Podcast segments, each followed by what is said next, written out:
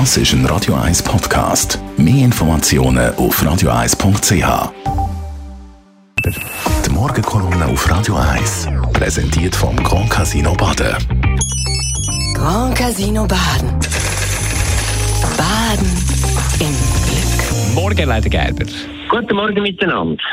Über das letzte Wochenende hat es ja in Europa einen Kurzschluss gegeben, weil man sich nie können vorstellen nämlich in Österreich. Es ist Schluss geworden mit dem Sebastian Kurz als Premierminister. Und ich muss schon sagen, was hat das Europa in den letzten Jahren erlebt mit seinen Regierungen? Unglaubliches Zeug und man fragt sich, ob da nicht irgendwann mal bessere Lösungen möglich sind. Angefangen hat mit dem Silvio Berlusconi in Italien, der Gesetz gemacht hat, um sich selber vor der Justiz zu schützen und man hat ihn da zurückgelassen.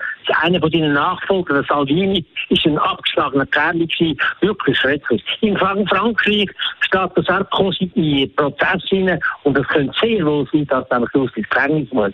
Es geht weiter mit Ungarn, mit dem Orban oder von Russland reden wir gar nicht, mit dem Putin, zum Boris Johnson in London, wo immer noch Gnadenfrist hat, ist die Engländer aufwachen. Aber es braucht die endlich in Europa andere Politiker und andere Regierungen, die etwas machen können. Ich meine, wenn jetzt zum Schluss äh, die NZZ am Sonntag geschrieben hat, dass der Kurz endlich staatsmännische Reisebeweise hat mit dem Rücktritt, dann muss ich sagen, so naiv darf man doch gar nicht sein. Er ist zurückgetreten am letzten Samstag, weil ganz klar geworden ist, dass heute in, in Wien das Parlament ihm wird Vertrauen entziehen. Und diese Demütigung hätte sich sollen ersparen und ist darum zurückgetreten. Nicht, weil er die Staatsräson auf seinem persönlichen Raison vorabgestellt hat.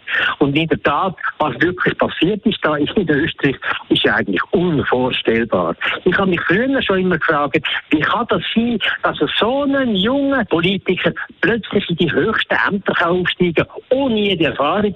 Einer, der sein Studium abgebrochen hat, keine Ausbildung hat, und noch im Alter von 5, 6, 27 Jahren Ministerposten bekommen und übernimmt nachher die Führung von der ÖVP, der staatstragenden Partei, und geht weiter mit seinem Weg bis zum Premierminister. Und wenn man jetzt sieht, was alles rauskommt nach den Hausdurchsuchungen im Kanzleramt, im Außenministerium, in der Partei und überall, dann muss man sagen, versteht man es allmählich ein bisschen. Was da gegangen ist, mit gekauften Umfragen, wo wirklich überhaupt nicht mit der Realität zu tun und Umfragen, die gezahlt wurden, sind mit Steuergeldern und von der vielfältigen Boulevardpresse breit verbreitet worden sind, dann sind das Sachen, die man überhaupt nicht verstehen kann. Millionen haben die vom Staat genommen und haben sie übergeschoben, damit die den Unsinn gedruckt haben.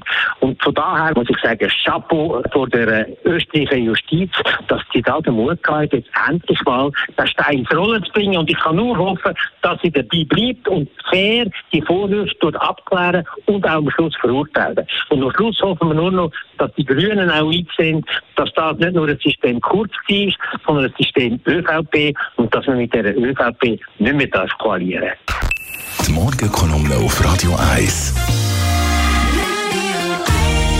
ehemaliger Zürcher Stadtpräsident und Radio 1 Kolumnist. Seine Kolumne gibt es ebenfalls zum Nachlesen bei uns im Netz auf radio1.ch. Und das ist ein Radio 1 Podcast. Mehr Informationen auf radio1.ch.